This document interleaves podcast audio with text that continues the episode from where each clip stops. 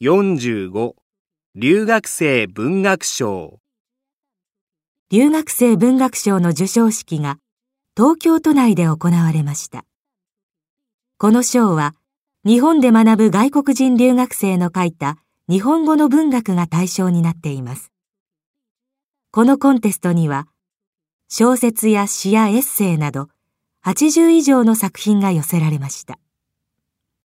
この文学賞ができたのには次のような話があります。内モンゴルから日本へ来ていたボヤンさんという留学生がいました。ボヤンさんは国へ帰る前に留学の記念にしたいと日本語で詩やエッセイを書きました。その作品には異文化から見た新鮮な日本が表現されていて、文学として大変優れたものでした。彼の詩やエッセイを読んだ人たちはみんな感動しました。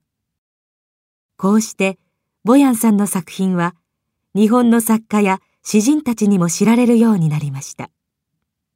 また、インターネットによっても紹介されました。ボヤンさんの作品を読んだ人たちは、彼の作品をもっと大勢の人に知ってほしいと考えました。そこで、みんなでお金を出し合って、ボヤンさんの作品を出版しました。そして、この時の本の印税をもとにして、ボヤン賞が生まれました。